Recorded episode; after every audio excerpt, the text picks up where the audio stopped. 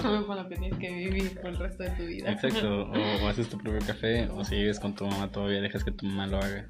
Sí, y, finges que está bueno. una triste realidad, pero bueno, es parte de las cosas que nos toca sufrir en este mundo superfluo. Ajá, problemas primermundistas. Y de, y de niño mimado, además. Sí, Es problema de niño mimado, la verdad. Problema- No, te- no- no no, te no, gusta no, el no. tú. problemas de millennials. Que el café no te gusta. El café no te gusta, exacto. Bueno, hola, ¿qué tal, José? ¿Cómo estás? ¿Qué nos cuentas de esta noche triste? Bien, eh, con la esperanza de no tener COVID, porque llevo unos días con gripe con todos, entonces sí estoy un poco preocupado. No jodas, y hasta ahorita me lo dices. Eh, bueno, entonces vamos a hablar un poquito de... eh, a mí me gusta este tema que habías dicho de por qué crear un podcast o qué es un podcast, que, que, que a, a ti que surgió la idea y por qué estamos aquí hoy. Ah, bueno, mira, lo del pod, la neta, es algo que había venido pensando desde tiempo atrás, porque creo que es como un terrenito eh, medianamente virgen todavía, ¿no? Donde puedes llegar, sembrar y esperar a que crezca algo bonito y no como YouTube, donde lo que sea que quieras hacer está hecho por alguien o alguien lo está haciendo. Y digo, no digo que no se pueda, pero a ver si está más difícil romperla, ¿no? Y la otra es porque me lo dejaron en la escuela. bueno, que la principal más que la Ah, otra. Yo creo que sí. Yo creo que el detonante fue ese, si no, ni lo hubiera hecho, la neta. voluntario a la fuerza, ¿no? Exacto. Las cosas que te llevan a hacer realmente a trabajar, ¿no? A hacer las cosas que a veces pospones mucho, pero cuando realmente ya hay un interés de ese tipo, Sa- sa- ¿sabes lo es haces más- o lo haces. ¿Sabes qué es lo más chistoso? Que sí es cierto que me dejaban tener el pod y dije yo sí lo hago, chido. Lo entregué al último minuto, el último día que lo iba a entregar. O sea, no es como que lo haya hecho así de, ay, me emocioné mucho por el pod. La cosa es que descargué una app. Ok. Me puse a hacer mi, mi trabajo ahí, según yo todo iba bien. Y ya, le dice a todo. Y de pronto me llega un correo de Spotify diciendo que ya tengo una cuenta para publicar mis spots y que ya tengo uno publicado. Y me quedé, ahora, ¿en qué momento? Según yo esto costaba un chingo. Tenía la idea de que tenías que hablar o cosas así y que te iba a costar de madre que te publicaran un pod. Pero no, ya vi que básicamente con que te descargues una app y empieces a grabar, ya lo tienes. Entonces me puse a pensar un poquito. Ujú. Ok, esto fue porque yo hice un pod y, y a mí me gusta esto de hablar. Pero luego dije, este fue algo que detonó el estar en, en casa, estar en casita, haciendo mis trabajos de la escuela. Y son de las cosas que vino a evidenciar el COVID. ¿Cómo pude hacerlo desde hace tiempo? Pero la neta no me animaba, güey. Y aprendí a trabajar de una manera diferente, estoy aprendiendo a trabajar de una manera diferente. Y pues nada, creo que estás como eh, pasando capacidades cognitivas que no tenías o que tenías y no habías aprovechado y las estás sacando ahorita, güey. Al menos en mi caso, que tengo la, la posibilidad de, de acceso a internet, de acceso a la educación. Eh, nada, eso creo que ha venido a evidenciar un montón de cosas esto del COVID. Sí, sí, bueno. Y también creo que otra cosa que mencionaste fue como esta apertura de las plataformas, eh, YouTube, Spotify, eh, Instagram, lo que sea, o sea, el acceso que tienes y también, te decía hace rato, esta oportunidad de poder eh, expresar y decir algo, ¿no? O sea, lo que piensas ya se transforma en algo y entonces ya no es algo solo tuyo, sino que alguien más puede escucharte. Y precisamente a raíz de eso y cuando me invitaste para que hiciéramos esto, que es más que un experimento y algo que, que de disfrutar juntos, eh, me pareció bonito y dije, bueno, órale, vamos a ver qué sale de esto, ¿no? ¿Qué, qué tanta habilidad tenemos? Supongo que iremos mejorando eh, poco a poco. eh, Lo, lo de decir pendejadas se nos haga muy naturales desde hace tiempo, ¿no? Ahora hacerlas un poco más entendibles. Sí, bueno, este. Y, re- y respecto a lo de la pandemia, eh, COVID, yo creo que estaba reflexionando muchas cosas.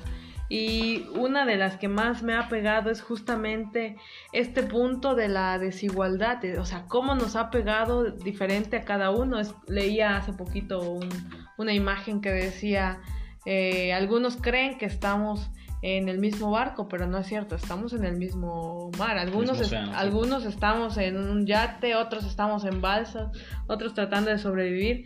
Y ciertamente eh, las clases han venido a ser diferentes. Yo, yo veía compañeros que no tienen acceso a internet y pues en qué se quedan, o sea, en nada, en nada. Y la escuela avanza y el que se quedó, se quedó y el que no, no. Entonces las desigualdades ahí se ven más claras, a mí me parece que se ven más claras que, que en otras veces que cuando llegas a las clases presenciales, ¿no? O sea, ya requieres de más, necesitas computadora, necesitas acceso a internet. Creo que algo que pasó y que hay que comentar también es que vino este asunto de la contingencia y de putazo metió a México, un país tercermundista, en un programa que chance funciona en los países primermundistas, güey.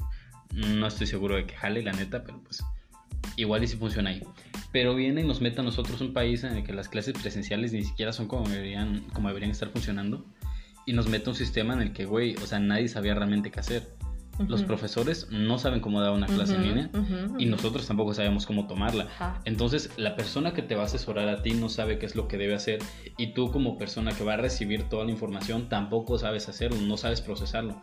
Se necesita cierta capacidad de autodidactismo y no la tenemos. O sea, yo me había considerado una persona autodidacta hasta este momento, una persona con gusto por la lectura, con gusto por la información y que inclusive de, de, manera personal y con temas que no nada tenían que ver con la escuela me ponía a leer, investigar y hacer como mis pequeñas compilaciones, ¿no?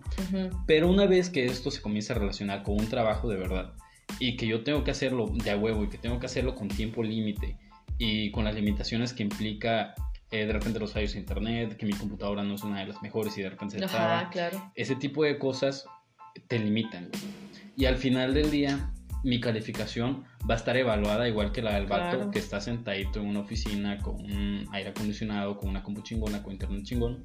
Y va a estar evaluada igual que el mismo güey que tiene que agarrar un transporte para ir a la capital o a la ciudad más cercana a conectarse en un ciber para una clase en línea.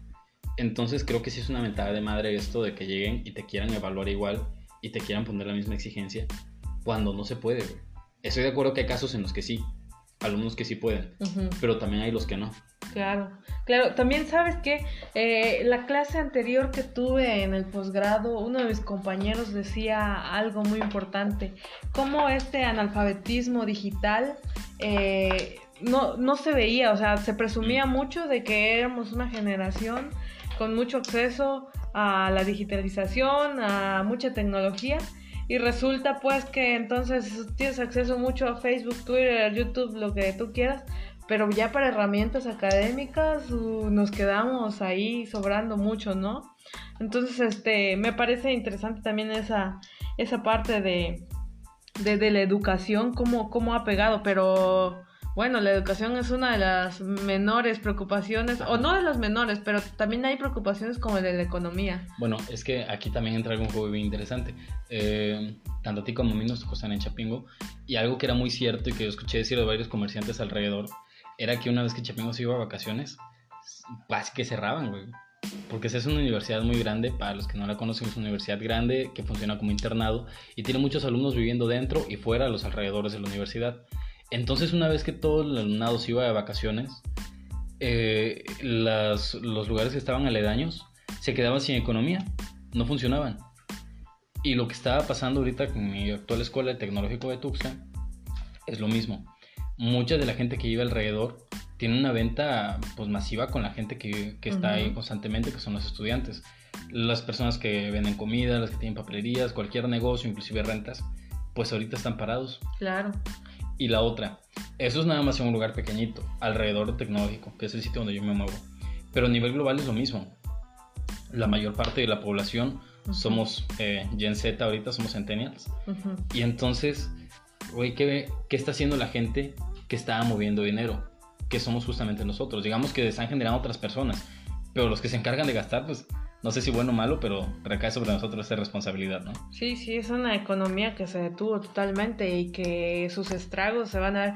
A mí también, ¿sabes qué me parece eh, así fuerte que estamos frente a un hecho histórico? Tal vez no dimensionamos en este momento de lo que se trata, pero realmente es un hecho histórico cuando había pasado de esto, ¿no? Eh, pensaba justo en eso, güey. Imagínate en 50 años, el José de 72 diciéndole un morrito por ahí, no mi nieto, porque neta no, no pienso tener nietos nunca. Diciéndole un morrito por ahí, no, o ya por el 2020, güey, tú no sabes. Pero estuvimos encerrados tres meses sin salir, se acabó la comida, se acabó el agua, la gente se estaba volviendo loca, güey, ni papel de baño había. lo primero que se acabó fue el papel de baño. No sé por qué. ¿Quién iba a decir? ¿Quién iba Antes a decir? que las tortillas acabó el papel de baño. ¿Sí? México mágico. Pero pues cosas así, ¿no? Eh, de las que ahorita te narran, por ejemplo, tu abuelita, que te dice, no, sido una sequía que duró tres años, y no se la crees, porque te parece como un hecho eh, que no puede ser, ¿no? Bueno, pero eso es como muy de rancho, ¿no? Es muy de ejemplo. rancho, ajá. Pero la bolita de mucha gente viene de rancho. O sea, México hasta finales de los 50 eran un 70% rural, güey. Entonces, eh... pues esto, ¿no? Ajá. Son de esas historias que, te, que vas a contar y van a sonar No, sí, sí, sí, claro, o sea, pasa la historia y en- igual cómo se construye la historia, ¿no? Quizás no sé cómo se vaya a ver dentro de 20 años, dentro de 30 años, pero seguramente lo vamos a recordar. Y, y bueno, los estragos que vienen. Otra cosa importante, el estrés que ha generado. Fíjate que nosotros que estamos en este espacio, que es un espacio rural, tenemos más acceso a muchas cosas. Nuestra casa es más grande, puedes salir, respirar.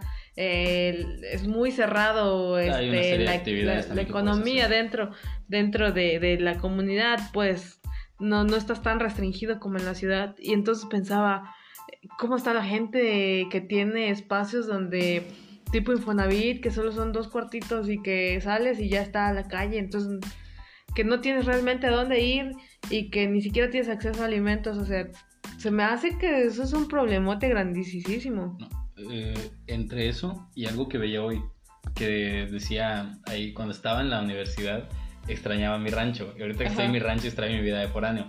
Y pensaba, güey, es neta, ¿no? Y justamente lo hablábamos hace rato. Que aunque no somos personas que estemos tan habituadas a salir al bar o ir al cinecito o a perderte por ahí, pero de repente lo extrañas, ¿no? Este tipo de vida urbana.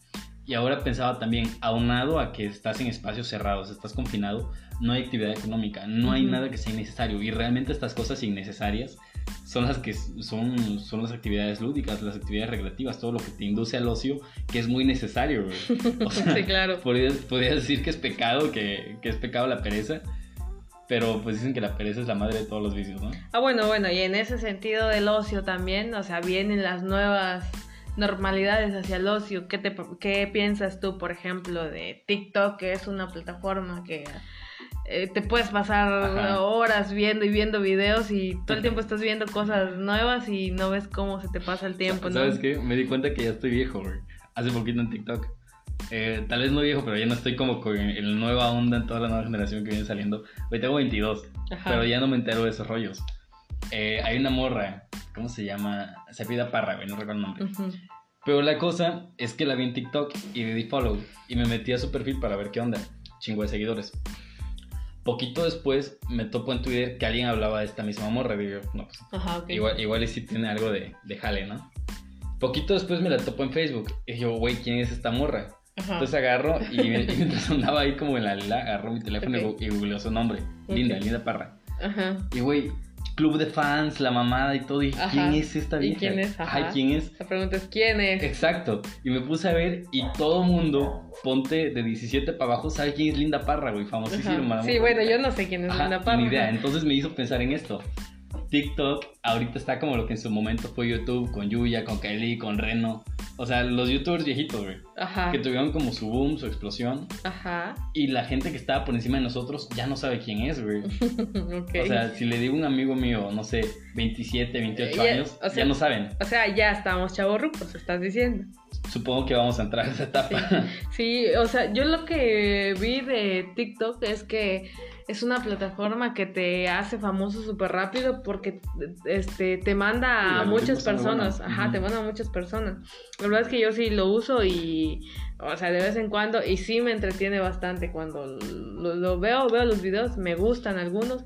Hay contenido que yo no busco, a diferencia de YouTube que genera un algoritmo y que básicamente te manda Te cosas. de, te enteras de qué cosas que no sabes que te gustaban. Exactamente, sí, Veía- sí, es... ah, empecé a seguir de repente, me di cuenta que ya seguía a tres licenciados en Derecho porque le hacen preguntas sobre leyes, le responden muy bonito y dije, oye, qué chingón, yo ni idea que eso me gustaba. Y, y fíjate que en eso yo creo que eh, se ha satanizado mucho las redes sociales cuando ha habido gente que la ha sabido aprovechar. Por ejemplo, YouTube, los eh, maestros que llegan a hacer tutoriales, eh, Julio Profe tan Julio famoso. Eh, en TikTok estoy viendo que clases en inglés, microclases.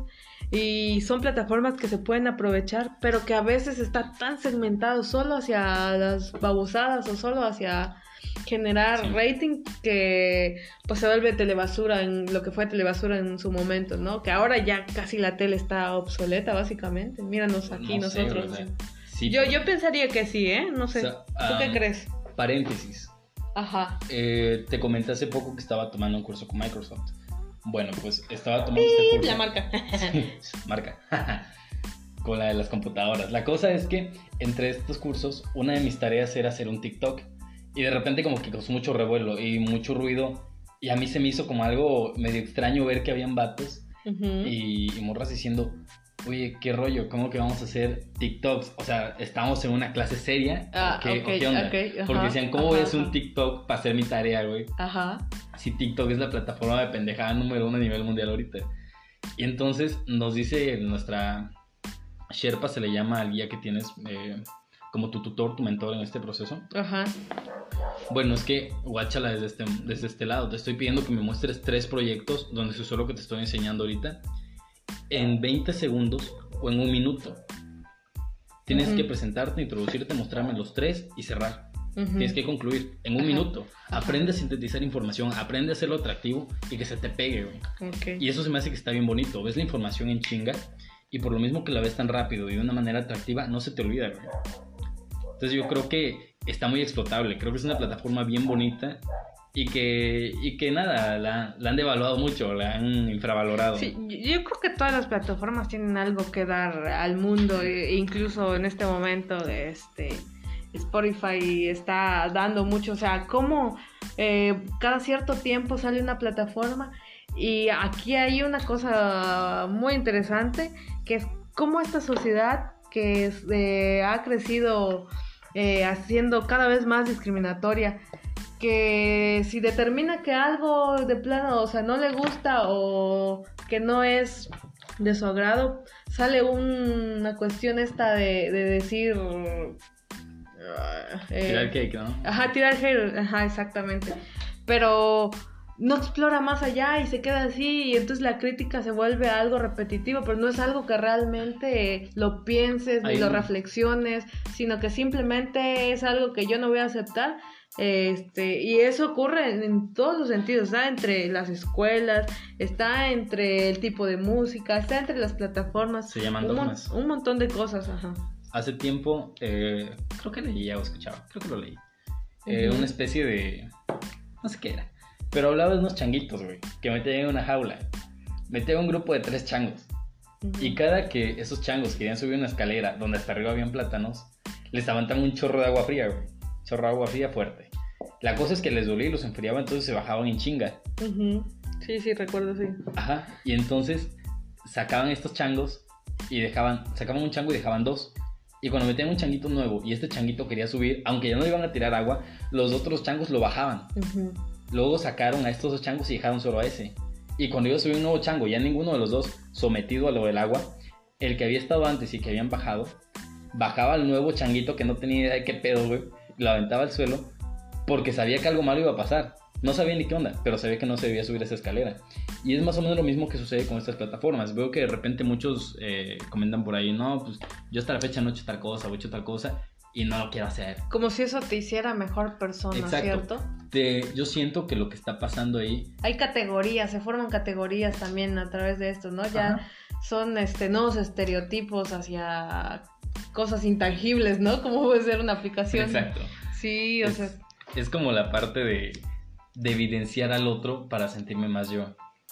O sea, ¿cómo haces, cómo te sentirías tú superior a alguien más si no tienes nada que realmente te distinga, güey?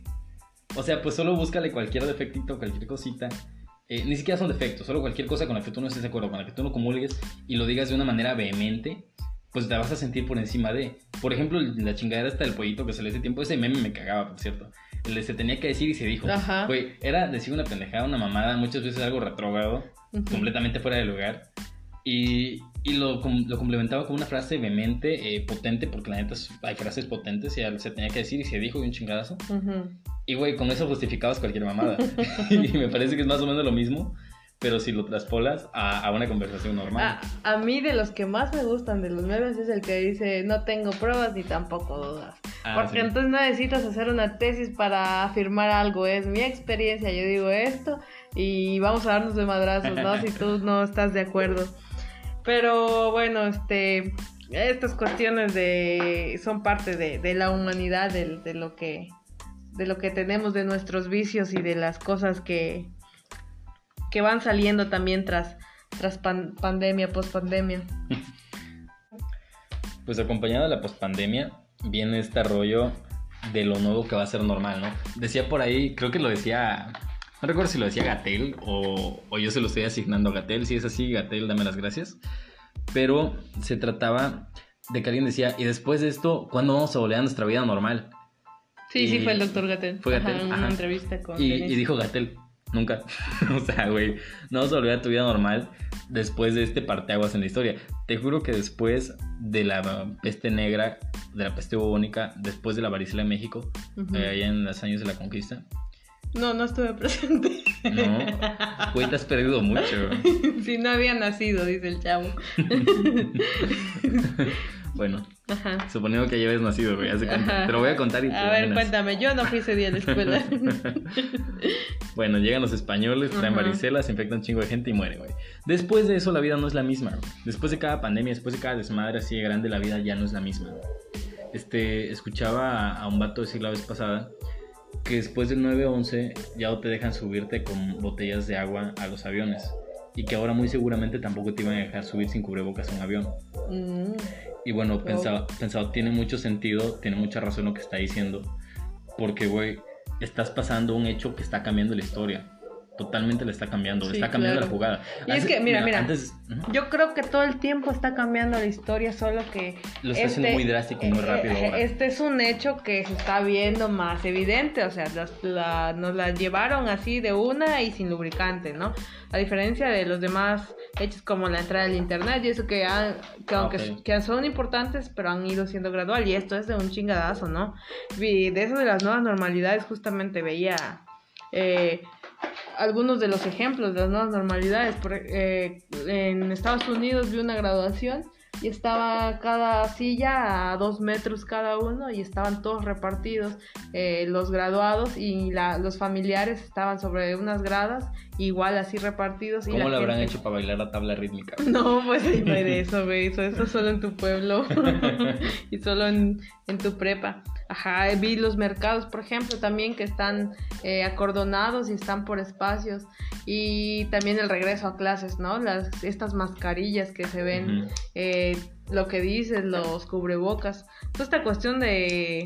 Eh, incluso el saludo, ¿no? ¿Cómo es ahora el saludo? Ya no tiene que ser... Sí, exacto.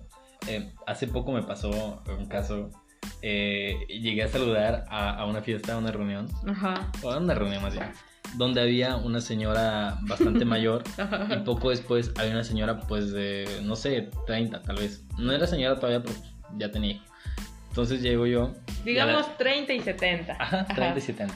Y a la señora de 70 llego y la me quería saludar a beso, agarro y le doy la mano porque la neta este, se me hacía pues grosero, ya sabes a dónde fueras es lo que vieres, se me hacía grosero saludar solo así de lejitos como político, pero pues le extendí la mano y le di la mano.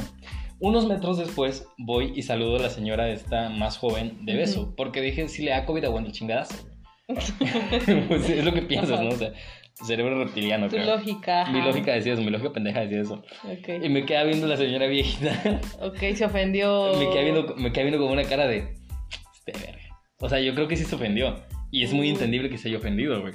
Porque no es como que ella lo esté viendo desde el lado de, de ok, este vato eh, tiene contacto con más gente, probablemente me pueda contagiar. No lo está viendo desde ese punto, creo que lo está viendo desde el lado de no me saluda porque estoy vieja. Ajá. O solo le caigo mal, o cosas así, ¿no? Sí, sí, sí. Entonces, la verdad, yo sí me sentí mal. Y yo creo que comienzan a hacer cosas que antes no pasaban, pero que te van a volver incómodas de ahora en adelante. Eh, Paz lo decía cuando escribió El laberinto de la soledad, que el mexicano se ha venido moldeando a través de chingadazos, güey. Y no creo que solo el mexicano, cualquier cultura en el mundo se ha venido moldeando a través de chingadazos. Y no ha sido como que te lo quieran decir y te lo digan bonito. ¿Sabes qué? Mejor saluda de lejos, es más higiénico. No, güey, te tocó un vergazo y así vas a aprender. Sí, pero pues queda adaptarse. Pero fíjate que también esto se da porque hay muchas diferencias de opiniones, incluso de cómo recibes la información, ¿no? a estas alturas hay gente que no cree que sea real de la enfermedad, del virus que exista o no. Yo, por ejemplo, no descartaría que fuera un hecho político, que fuera una estrategia, no lo descartaría al nivel en el que está el mundo y a tantas cosas que se escuchan. yo no descartaría eso. Pero pues está cabrón como que a estas alturas dudar e incluso poner en riesgo tu vida y la de tus familiares. Sobre todo si, por ejemplo, tú no estás en una zona de riesgo, pero otras personas sí. Sí. Entonces, eh, esta ola de desinformación que existe y, o sea, en este mundo de tanta información, hay información buena, información mala, verídica y que incluso la que pudiera ser verídica, uno que puede eh, distinguir entre una fake y una no, eh, te quedas así que ya no sabes ni qué, ni Es qué que- sí, ni qué no, y entonces con justa razón hay mu- muchas ideas diferentes, pues cada uno juzga a partir de la información que tiene. Ajá, y es que sucede, por ejemplo, que en los grupos de WhatsApp, por ejemplo, las tías te mandan este, cadenitas y cosas así de información que evidentemente es fake, pero para ellas es real. Y ahora va la siguiente, va la contraparte, güey. Eh, yo te puedo decir, no, es que yo lo vi en BBC. O te puedo decir, no, es que esto lo publicó, no sé, eh, en The New York Times. O esto lo publicó RT. Y decirte, y es que estas son fuentes confiables, güey. Y si lo están publicando ellos, es porque seguramente sí es cierto. Güey, ¿quién me dice que ellos no me están diciendo mentiras también? ¿Quién me dice que ellos no me están eh, moviendo a mí este, por brechas generacionales? A mí ya no me, yo no caigo en lo que caen mis tías. Ujú. Pero, güey, puedo caer fácil en lo que me dicen estos vatos. Claro. Porque si no, ¿dónde busco información, güey? Si no, ¿dónde me informo? O sea, yo siento que leyendo The New York Times sí estoy informado. Ujú. Porque sé el prestigio que tiene, sé que no se van a meter a decir chingaderas. Pero hay un mundo muy coludido detrás de toda la información que estamos manejando. Sí, no, los intereses económicos y políticos que pueda llegar a tocar pueden ser inmensos. Y, o sea, las últimas, por ejemplo, en el estado de Chiapas que están diciendo, pues que entran al hospital y ya salen muertos y que se ocupan y obtienen ¿Sabes? no sé qué líquido y que los están matando y que, güey. y que ofrecen tanto dinero para que digas que murió de una cosa u otra. No sabes, realmente no sabes si es real o no, que sí, ¿Sabes que qué no. creo yo? Que se está haciendo una especie de coraza a la, la raza para, para evitar enfrentar una realidad, güey. A veces puedo pensar eso. Porque de repente dicen, no, es que cuando lo trajimos al hospital estaba bien y ya no lo sacaron muerto. La única vez que yo estuve internado en un hospital no fue porque estuviera bien, güey. Claro, sí. Te, te lo juro que las veces que estoy bien, prefiero un chingo de veces estar con mis compas, estar chameando, estar haciendo cualquier Que mira, cosa. que yo tampoco descartaría también que quisieran en las estadísticas meter datos, porque pues entre más O sea, número tienes, tienes más es- acceso a recursos también. Es... Eso lo haces con indicadores, güey. Lo haces con indicadores y no necesariamente tienes que matar gente para que suban tus indicadores. No, o sea, yo no, yo no, yo no estoy diciendo que estén matando a la gente, o sea, la gente está muriendo porque Lo tendría- escucharon en Chipilinx allá. No, no, no, no, yo digo que, o sea, muri... la gente llegó, está enferma, fallece, pero para poder tener una estadística con valores altos, necesito que en lugar de poner que esta persona se murió de tal cosa, pues ya le pongo que fue de coronavirus. Ah, claro. Este, o sea, ah, por eso te digo, la información que está puede tener algo de real, pero ya está modificada también como Claro, este claro, teléfono des- descompuesto. Pero, o sea, yo te digo, no descarto que nada de las cosas que están pasando, incluso de lo que ronda, lo que se está diciendo, eh, tenga que ver con intereses económicos y con intereses políticos, porque pues es la nueva, o sea, aquí vas a aprovechar lo que haya para ah, tomarlo a tu favor, y eso se ve claramente, eh, al menos en nuestro país, como, como entre, los, entre los partidos políticos se avientan grilla, aprovechan eh, la situación para decir una cosa u otra, eh, que tampoco Ajá. estoy diciendo que esté a favor ni de uno ni de otro, pero que sí cae en una cosa muy podrida, como de decir, está en esta situación y vamos a aprovechar esa situación para echarle tierra a este, a decir, ¿no? De hecho, eh, además de la jugada política que están dando, están dando una jugada económica tremenda, güey. Por ejemplo, lo que pasó con Barlet, esto ya pasó hace días, güey, lo leí en Forbes. Pasó con Barlet, eh, esto de que compró ventiladores a sobreprecio, güey. Entonces Ok. piensas, ¿qué pedo, no? Eh, esto fue lo que hizo él. Seguramente más raza lo está haciendo, seguramente más gente lo está haciendo. Esto salió a la luz. Ujú. Pero seguramente se está desviando un chingo de recursos, güey. O sea, es lo que pasa. Si, si tienes esta crisis ahorita y te están apoyando por cada crisis que tengas, pues vas a querer que te apoyen más. Claro. Y esa lana a algún lugar se va a ir y no va a ser al erario público, no va a ser para arreglar los hospitales, Claro, claro, ni mucho menos te va a llegar algo a ti. Esta lana se verá a la bolsa de alguien. ¿De quién? No sé. Pero a la bolsa de alguien se va a ir. Lo otro que estuvo pasando. eh, tengo agregada bastante raza de, de otros lugares aquí de- del país. Y estuve viendo que muchos de ellos, de distintos sitios, Ujú. están vendiendo cubrebocas N95. ¿Quién les dijo que son N95? Sepa la chingada. Pero es pues, más, ¿qué es N95? Ah, ¿qué es N95? ¿Qué es un cubrebocas N95? Pero están vendiéndolos bajo esta premisa, ¿no? Y te dicen, ¿sabes qué? Esto salen tanto y te va a salir tanto. Y publican cosas así como de 400 cubrebocas en existencia. Ok. Y una vez le comenté a uno por pura curiosidad, precio. Y pone inbox. Y yo, ah, bueno, güey, ¿quieres tantear a ver a quién sí le puedes vender más carito? ¿A quién? Jalo. No le pregunté más, ya no siguió la plática, la, tenía otras cosas que hacer. Pero pues pensaba, güey, qué cagado que estés lucrando con esto. O sea, sí se trata de aprovechar las oportunidades. Pero, güey, estás lucrando con salud humana. ¿verdad? O sea, sí. a mí no, no sé, seguramente hay a quien sí le deja Bayer, pero a mí no me da, güey. Sí, eh, la línea de la ética, La ética. en este momento está bastante delgada, ¿no? Es un cristal muy delgado que nos deja ver este el cómo se aprovecha en diferentes ámbitos eh, la medicina. Yo, diría ahorita las funerarias están ganando cabrón, güey. O sea, ¿qué negocio pega funeraria, güey? No, Y no. pum. Y sabes que es lo más chido, güey. Que como no pueden velar el cuerpo tanto tiempo, sí les está dando chance de sacar así en chinga, güey. O sea, como va entrando, lo velan tres horas y va al siguiente. Bueno, eso de reírse se vio mal, pero O sea, yo sé que, yo sé que se vio mal. ah, bueno, en algún momento lo tenías que cagar. Fue al minuto 31. Pero sí. Sí, pero bueno, es parte de, de lo que hay y de las cosas que ha traído esta, esta pandemia y que yo concluiría, no estábamos pero nada preparados para algo así, nada. Y también eh, importante recalcar qué susceptibles somos a este tipo de cosas y entender que somos seres vivos como muchos exacto. otros seres vivos y que estamos a la merced de muchas cosas y que nos En pueden eso- pasar cosas. En eso pensaba la vez pasada, güey. De repente decían, este, no, es que a nosotros Dios nos está ayudando, no podemos tener esto porque tenemos a Dios en nuestro lado. Así de, güey, no sé en qué Dios creas, no sé qué estés pensando, eh, realmente la religión que tenga la gente está bien, está toda madre. Pero antes de tener una religión, antes de tener un Dios, antes de tener una fuerza superior, tenemos condiciones humanas y condiciones animales que nos limitan. Y como cualquier condición animal y como cualquier animal enfermo- más. ajá, biológica, nosotros somos pues susceptibles espe- justamente de caer enfermos de lo que sea, güey. Y dicen, no, es que, es que no es posible que haya un nuevo virus. A huevo que es posible. Sí, claro, Abuelísimo tiempo que es posible. viendo. Siempre están saliendo nuevos. Los humanos tenemos esta ventaja de que, pues, cierta supremacía intelectual que nos ha, que nos ha permitido llegar hasta este punto sin matarnos entre nosotros. Que creo Claro que sí, sí, nos Ajá, matamos es- entre nosotros. Sí, pero no tanto, no, hasta, no, no hasta extinguirnos, pero sí nos matamos entre nosotros. Pero bueno, la cosa es que eh, muchos animales mueren por esto, güey. Y todo el tiempo se están desarrollando nuevas vacunas. O sea, inclusive en las crianzas de, de animales de, de- de granja, se puede ver esto, güey. Cada dos, tres años hay nuevas vacunas y tienes que comprarla actualizada porque ya es una nueva cepa, güey.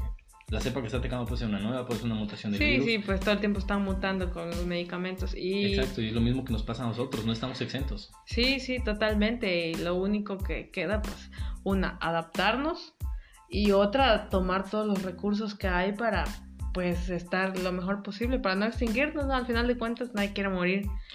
Así que, como no sabemos qué creer, no sabemos en quién confiar, ni sabemos realmente qué esté Sí. pasando detrás de esto, ¿qué te Sí, queda? Sí, sí. Hacer No, no. caso, no hacer, no jugarle al valiente, no hacerle, no hacer lo que está haciendo Bolsonaro y sentirte inmortal. Solamente cuidarte en chingo, cuidar a la gente que tienes cerquita. Sí, al final de cuentas no tenemos más que eso, o sea, te quieres por sí o por no, lo mejor es cuidarte, ¿no? Y Exacto. cuidar a los tuyos, la verdad, no hay de otra. No hay verdades absolutas e incluso si las tuviéramos podría entrar en duda y se vuelve Si hubiera una Un verdad absoluta, güey, un chingo de gente no la creería. exactamente, exactamente la mitad. No, no, sí. no podría ser absoluta, güey. Sí, bueno, pero eso va a ser tema de otro podcast porque si no nos la llevamos de largo. Eh, bueno, querido José Montecarlo, fue un gusto platicar contigo y haber desarrollado este tema de manera un poco raro, pero este, pero logramos lo cometido, ¿no? Carla Ixayana Muñoz, un gusto estar contigo. No, no digas eso. No, Mi no, gurú. no, no, no, no. Bueno, nos despedimos de, de la gente que nos, que nos haya escuchado y... eh, Muchas gracias por estar en este podcast. Es el primero esperemos muchos. Y gracias por estar aquí y acompañarnos en esta aventura. Sí, sí. Ah, ¿Y sabes qué? Me parece importante que es el primero y que cuando llevemos algunos más, un número considerable, regresar para ver cómo empezamos y reírnos. estaría muy bueno, ajá. Sí, claro. Ah, te, te juro que mañana temprano te puedes reír de esto. Sí, no, yo, yo no voy a escuchar este podcast eh, hasta dentro de unos, ¿qué será? Me voy a, pongámosle fecha. A ver, si fecha. llegas en el aniversario. Un El año, aniversario un va, año, un al año. año, Un escuchamos año. podcast. Sale, sale. Ahora, si llegaste al minuto 35 con 14 segundos, manda un mensaje, dinos que lo escuchaste, porque nos vas a hacer sentir muy bien, la neta. Y te volviste ganador de una gallina. Exactamente. Al aniversario. Ándale, sí. Bueno, nos despedimos. Saluditos. Adiosito. Adiós.